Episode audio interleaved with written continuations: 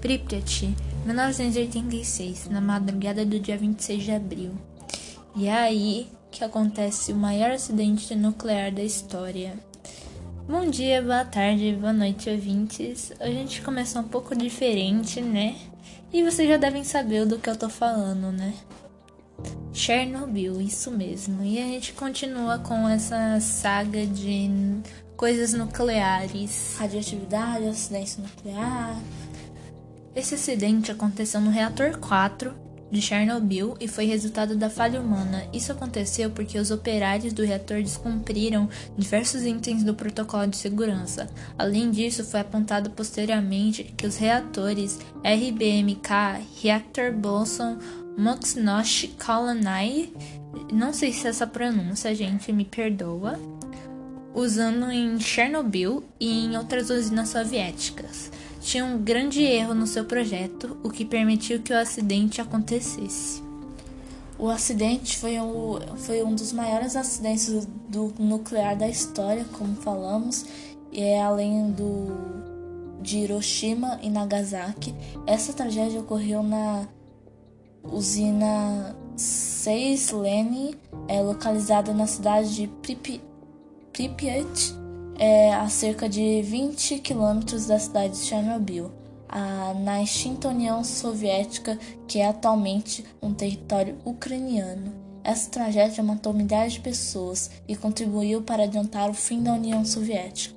Tudo ocorreu durante um teste de segurança que estava em curso e resultou na explosão do reator 4. Com a explosão, dois trabalhadores de usinas foram mortos. Na sequência, um incêndio no reator 4 iniciou-se e estendeu-se durante dias. A explosão deixou o reator nuclear exposto e o incêndio foi responsável por jogar na atmosfera uma elevada quantidade de material radioativo. O vento levou o material radioativo lançado na atmosfera principalmente para o oeste do norte de Pripyat e a radiação é, espalhou-se pelo mundo. Rapidamente foram identificados altos níveis de radiação em locais como Polônia, Áustria, Suécia, Bielorrússia e até locais muito distantes como Reino Unido, Estados Unidos e Canadá. Os suecos foram os primeiros a identificar que algum acidente radioativo havia acontecido na União Soviética e logo informaram a comunidade internacional. Eles descobriram o fato em razão dos níveis anormais de radioatividade na atmosfera. A princípio, os soviéticos se negaram a, conhecer, a reconhecer tremendo os impactos disso para a reputação do país, mas no dia 28 de abril admitiram que um acidente havia acontecido em Pripyat. Como mencionado, o acidente de Chernobyl aconteceu. O objetivo desse teste era determinar o tempo em que as turbinas continuavam operantes. A baixa potência após uma queda de energia na ocasião, os operadores da usina deixaram de seguir uma série de protocolos, causando assim a instabilidade de uns reatores nucleares e, consequentemente, uma grande explosão. Apesar de a ação humana ter sido a principal causa de todo o desastre, os reatores nucleares do tipo RBMK que, como vimos, eram usados em diversas usinas nucleares da União Soviética, possuíam moderadores de carbono, os quais causaram o superaquecimento da água quando a potência do reator foi reduzida.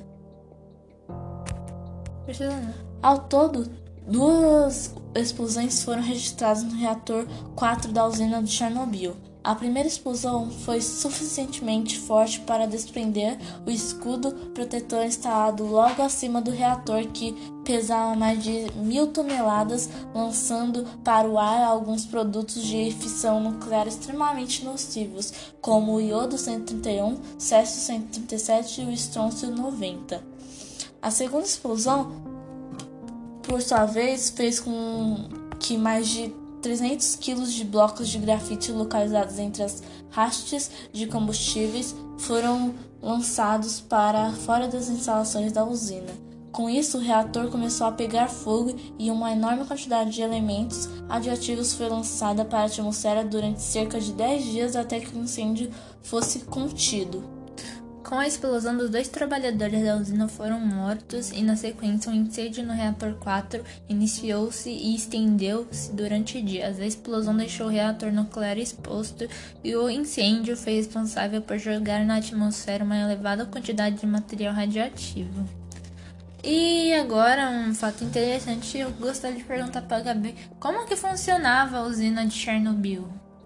É, a princípio básico de funcionamento da usina de Chernobyl era similar ao das demais usinas nucleares. O reator local, onde são armazenados os combustíveis fósseis, faz com que a energia emitida pela fissão de elementos instáveis como urânio ou plutônio aqueça a aquece e evapore a água pura a cerca de 270 graus. Essa água é mantida sob altas pressões e, por isso, quando liberada, tem força suficiente para movimentar um conjunto de turbinas conectadas a um gerador. Os geradores, por sua vez, são como grandes imãs é, e ficam envolvidos em uma enorme quantidade de bombinas condutoras e a produção de energia elétrica é acontecer de acordo com o fenômeno chamado de indução eletromagnética. Enquanto o gerador estiver em rotação, é, haverá geração de corrente elétrica.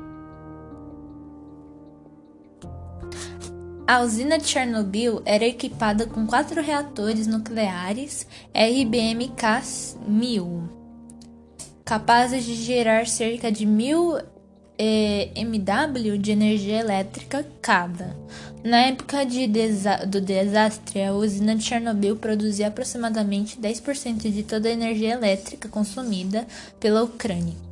Além disso, Chernobyl foi a terceira usina nuclear produzida pela União Soviética a utilizar os reatores RMB, RBMK, produzido por uma tecnologia ultrapassada criada cerca de 30 anos antes da data do acidente. No interior dos reatores nucleares havia centenas de pastilhas de urânio-235. Essas pastilhas estavam dispostas em compridas varetas metálicas, aos quais estavam mergulhados em um tanque de água pura é, usado para regular o processo de fissão nuclear. Todo o reator era recoberto por uma grande e espessa armadura de grafite. Os quatro reatores usados na usina de Chernobyl foram é, construídos em 1970 e 1976. 77 e usavam grafite como moderador das reações nucleares. A moderação consistia em desacelerar os nêutrons emitidos pelas fissões nucleares, tornando os nêutrons térmicos de modo que a energia emitida por ele fosse transferida para a grafite em forma de calor. Ao entrar em contato com as paredes de grafite, a água também absorve o calor e evapora de forma controlada. Hoje, entretanto, conhecemos um grave problema relacionado a esse tipo de reator. Eles não são muito seguros quando operam em baixa potência. Em regime de baixas potências, a a, o grafite acaba moderando uma quantidade excessiva de nêutrons, liberando muito calor. Com isso, a fração do vapor da água no interior do reator aumenta significativamente, bem como a pressão interna, como o, va o vapor de água não é tão suficiente quanto a água em estado líquido para resfriar as células do combustível, a reação em cadeia e a aceleração até que não seja mais possível moderá-la. Além das, das, peculiaridades do reator, que utilizam o grafite como moderador, os reatores de Chernobyl careciam de um dispositivo de segurança crucial para evitar o vazamento do material nuclear: uma cápsula de contenção de aço e concreto. É, então vamos falar também um pouco sobre a contenção de danos dos acidentes em Chernobyl. É, podemos falar que a princípio a resposta das autoridades soviéticas foi lenta e cautelosa.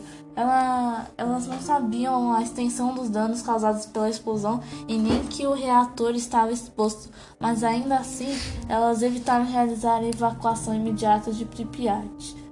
É, o trabalho de evacuação demorou 36 horas para ser iniciado e forçou os 50 mil habitantes da cidade a saírem dali. Ao todo, o governo soviético mobilizou mais de mil ônibus para retirar a população de Pripyat. É, as pessoas foram informadas de que seria uma remoção temporária e por isso não levaram pertences pessoais e tudo ficou abandonado na cidade. Ao longo do ano de 1986, um total de 115 mil pessoas foram evacuadas das regiões próximas da área afetada. O total de pessoas evacuadas chegou a mais de 300 mil, uma vez que as regiões na Ucrânia, Bielorrússia e Rússia foram severamente afetadas pela radiação. Além disso, o governo soviético criou uma zona de exclusão no qual toda uma região no raio do no raio de 30 quilômetros da usina não poderia ter a presença humana e não a não ser para casos com a devida autorização. Até hoje é proibida a presença humana nessa zona. Quando se identificou que acontecia em Pripyat era grave, o governo soviético montou um comitê responsável pela contenção dos danos. Uma das decisões desse comitê foi enviar centenas de milhares de pessoas da região de Pripyat com o objetivo de conter os danos do acidente nuclear. Essas pessoas receberam o nome de li liquidadores e incluíam soldados, bombeiros, cientistas, entre outros. Estima-se que seis 600 mil a 800 mil pessoas tenham sido enviadas para trabalhar na contenção dos danos e muitas desses não tinham ideia dos riscos a que seriam submetidos como seu trabalho. A escritora bio, bielorrussa Alexana aponta que no caso de Bielorrússia por exemplo, mais de 115 mil pessoas trabalharam como liquidadores e de 1990 a 2003, cerca de 8.500 morreram. Muitas das pessoas que foram enviadas para ajudar a conter os danos de Chernobyl foram motivadas a ir por promessas de bons salários e pelo sentimento de patriotismo. É, também a cientista Helena, por exemplo, trabalhou como liquidadora e ao final de seus serviços é, recebeu um pagamento 10 vezes maior do que recebia usualmente. Apesar dos bons salários prometidos, os ricos eram maiores e muitos dos liquidadores morreram depois de trabalhar por poucas semanas, pois tiveram contato com as altas doses de radiação. Um dos trabalhos mais perigosos era o dos liquidadores, escolhidos para varrer o escombro do reator 4 que estava no teto da usina nuclear. Os, os outros liquidadores receberam missões como enterrar tudo que estivesse contaminado, matar animais domésticos abandonados, fazer medições de níveis de radiação e etc. O acidente de Chernobyl deixou consequências terríveis, principalmente para os três países mais afetados: Ucrânia, Bielorrússia e Rússia. Na década de 1980, o desastre serviu para desmoralizar o governo soviético internacional e contribuiu para Mikhail Gorbachev prom promovesse o desarmamento nuclear soviético. Além disso, os impactos do acidente na economia soviética, que já sofria com os gastos da guerra do Afeganistão, é, contribuíram para agravar a crise econômica que se arrastava na URSS é, desde a década de 1970. Esses impactos na economia continuaram depois que a União Soviética foi desmembrada em 15 novos países é, nos no começo da década de 1990. Então foi isso, gente. Eu espero que vocês tenham gostado desse episódio é, do nosso fim de cast de férias. Espero que vocês curtam muito ele. Um abraço a todos. Tchau, tchau, ouvintes.